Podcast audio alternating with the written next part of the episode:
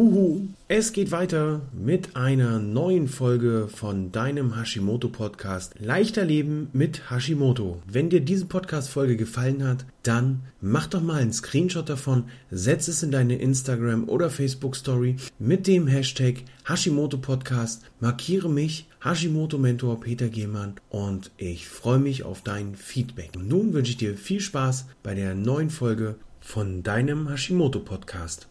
Hallo und herzlich willkommen zu einer neuen Folge von Hashimoto 360 Grad. Ich bin der Hashimoto Mentor Peter Gielmann und freue mich jetzt mit dir auf diese Folge. Thema heute Hashimoto und Nahrungsmittelunverträglichkeiten. Das ist ja eigentlich das, was uns mit Hashimoto immer wieder begleitet. Die Frage ist, was war früher da? Was war er da? Hashimoto oder die Nahrungsmittelunverträglichkeit? Das Huhn oder das Ei? Der Frage wollen wir versuchen, auf den Grund zu gehen. Im Vorfeld möchte ich vielleicht noch einmal kurz differenzieren, was ist eine Nahrungsmittelunverträglichkeit im Vergleich zu einer Allergie? Denn oftmals, wenn ich Menschen frage, was hast du für Allergien, sagen die, ja, ich vertrage kein Gluten oder ich bin laktoseintolerant, um hier mal zu schauen, was ist der Unterschied oder gibt es überhaupt einen Unterschied zwischen einer Allergie oder einer Nahrungsmittelunverträglichkeit? Hier kurz mal der Vergleich. Bei einer Allergie kommt es zu einer Reaktion deines Immunsystems. Der Körper reagiert also hier bei einer, ja, bei einer, bei,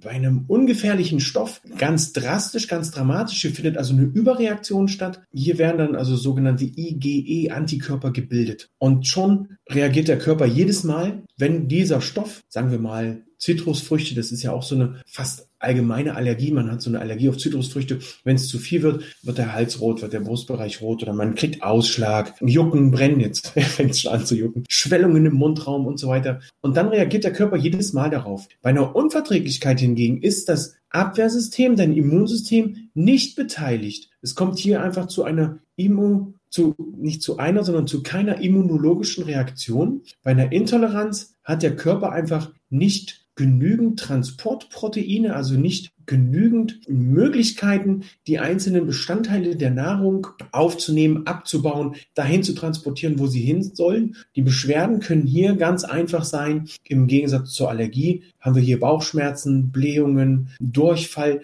Und das kann, da ist zwar wieder eine Gemeinsamkeit zur Allergie. Eine Allergie kann auch lebenseinschränkend sein. Nahrungsmittelintoleranz kann auf jeden Fall auch lebens einschränkend sein. Man kann also hier wirklich begrenzt sein auf bestimmte Räumlichkeiten oder bei einer Allergie, wenn man Birkengräserpollenallergie hat, kann man eben zu bestimmten Zeiten nicht mehr so gern und so oft rausgehen. So viel zum Thema, was ist eine Allergie, was ist eine Nahrungsmittelunverträglichkeit. Hier kurz mal die beiden Beispiele dargestellt.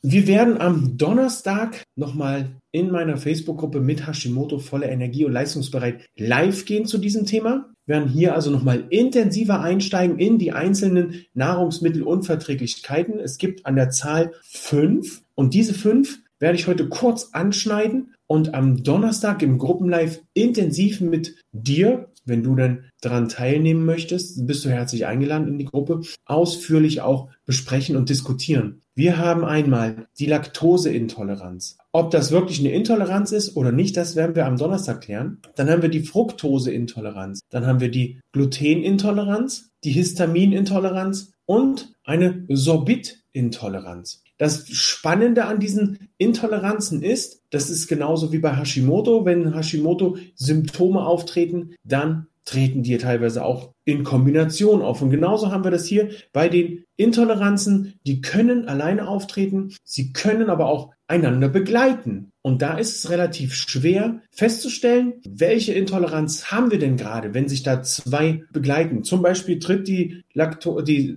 Sorbitintoleranz sehr gern als Begleitung zur Fructoseintoleranz auf. Und das ist dann schon wieder sehr spannend festzustellen, ist es jetzt eine Fructoseintoleranz oder ist da noch eine Sorbitintoleranz mit dabei? Bei einer Sorbitintoleranz handelt es sich um eine Intoleranz gegenüber dem Zuckeraustauschstoff Sorbit. Den haben wir nicht nur in Kaugummis, sondern auch in bestimmten Früchten. Du findest den sehr stark vertreten in Kern- und Steinobst, also Pfirsiche, Kirschen, Aprikosen, was haben wir noch? Alles, was so Kerne und Steine hat. Ein bisschen davon ist auch noch in Beeren. Wenn man sich das jetzt anhört, kann das natürlich auch noch irgendwo bei einer Histaminintoleranz mit auftauchen. Und bei einer Histaminintoleranz findet sich ein Ungleichgewicht zwischen dem Histamin was im Körper ist oder was in den Körper reinkommt und dem Histaminabbau. Hier wird also nicht genügend vom Körper abgebaut, was wir eben schon hatten, die Nahrungsmittelunverträglichkeit. Es kann einfach nicht schnell genug abgebaut werden. Wenn man dann sehr histaminreich sich ernährt, dann ist es in der Tat so, dass einfach immer mehr Histamin reinkommt in den Körper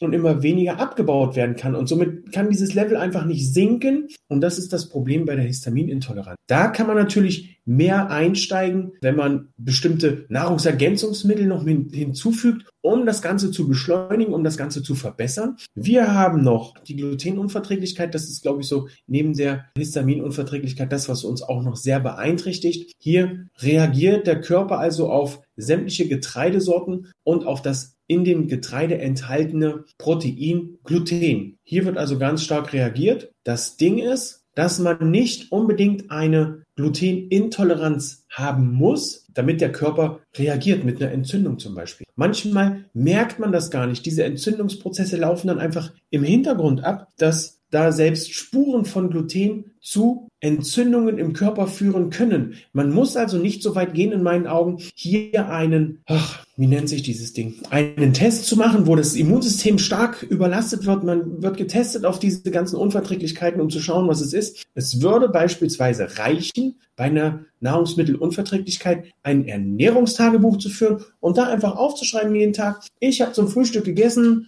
eine Banane, Weintrauben und ein paar Nüsse und Milch. Schon habe ich für mich dann, Milch sollte ja nicht, war nur ein Beispiel. Schon habe ich dann für mich eine Möglichkeit, auch noch in der Liste darunter festzustellen, okay, nach dem Frühstück hatte ich folgende Beschwerden, ich hatte Durchfall, ich hatte Bauchschmerzen, ich hatte Blähung und schon kann ich feststellen, alles klar, ich habe gegessen, das kann daran liegen. Kann also für mich so ein bisschen feststellen, was kann mich beeinträchtigen. Dass die nicht allein kommen, haben wir schon gesagt. Die Symptome können auch dadurch, dass diese Symptome nicht nur einer Intoleranz allein, bei einer Intoleranz allein festgemacht werden können, ist natürlich die Diagnose auch schwer. Ne, eben haben wir ja gesagt, Fructoseintoleranz, Sorbitintoleranz kann schon ähnlich sein. Wenn ich auf den Fruchtzucker reagiere, also hier esse ich keine Pfirsiche mehr, beispielsweise, weil ich da stärker drauf reagiere. Äh, kann aber auch sein, dass ich nicht auf die Fructose reagiere, sondern auf das Sorbit im Pfirsich. Und da ist es schwer festzustellen, woran könnte es jetzt liegen. Man kann einen Großteil dieser Tests oder dieser, dieser Intoleranzen im Blut feststellen.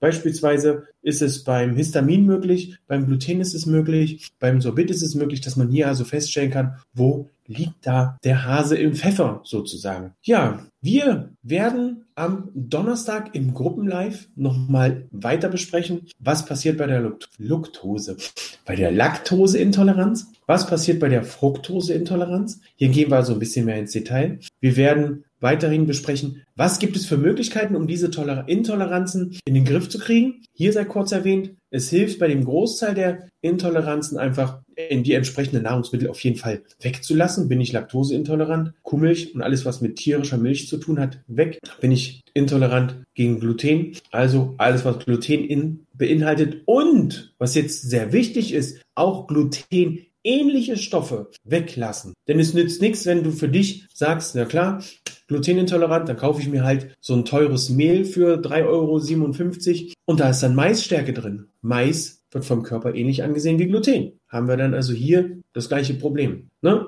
Dann schaue ich, dann gibt es die Möglichkeit, welche Nahrungsmittel sind histaminarm, um dem Körper nicht so viel Histamin zu geben, dass er die Möglichkeit hat, das abzubauen. Als nächstes, was kann ich bei einer Fructoseintoleranz essen? Kann ich da überhaupt noch Früchte essen? Und so weiter. Da werden wir also am Donnerstag darauf eingehen, was auf jeden Fall bei so gut wie jeder Nahrungsmittelunverträglichkeit hilft, ist das Immunsystem entlasten, Ernährung umstellen, Darmsanierung, eine Darmsanierung vornehmen, um hier den, den Darm zu entleeren und gleichzeitig wieder aufzubauen, dass die Darmflora wieder Power hat, sich gegen diese ganzen Sachen ja zu wehren, das, das vernünftig abzubauen, zu wehren ist falsch. Das abzubauen und hier dafür zu sorgen, dass die ganzen Stoffe wieder dahin transportiert werden, wo sie hintransportiert werden sollen. Wenn du Fragen hast, wenn du tiefer in die Materie reingehen willst, dann lade ich dich herzlich ein in meine Facebook-Gruppe mit Hashimoto voller Energie und leistungsbereit. Den Link packe ich noch in die Kommentare, beziehungsweise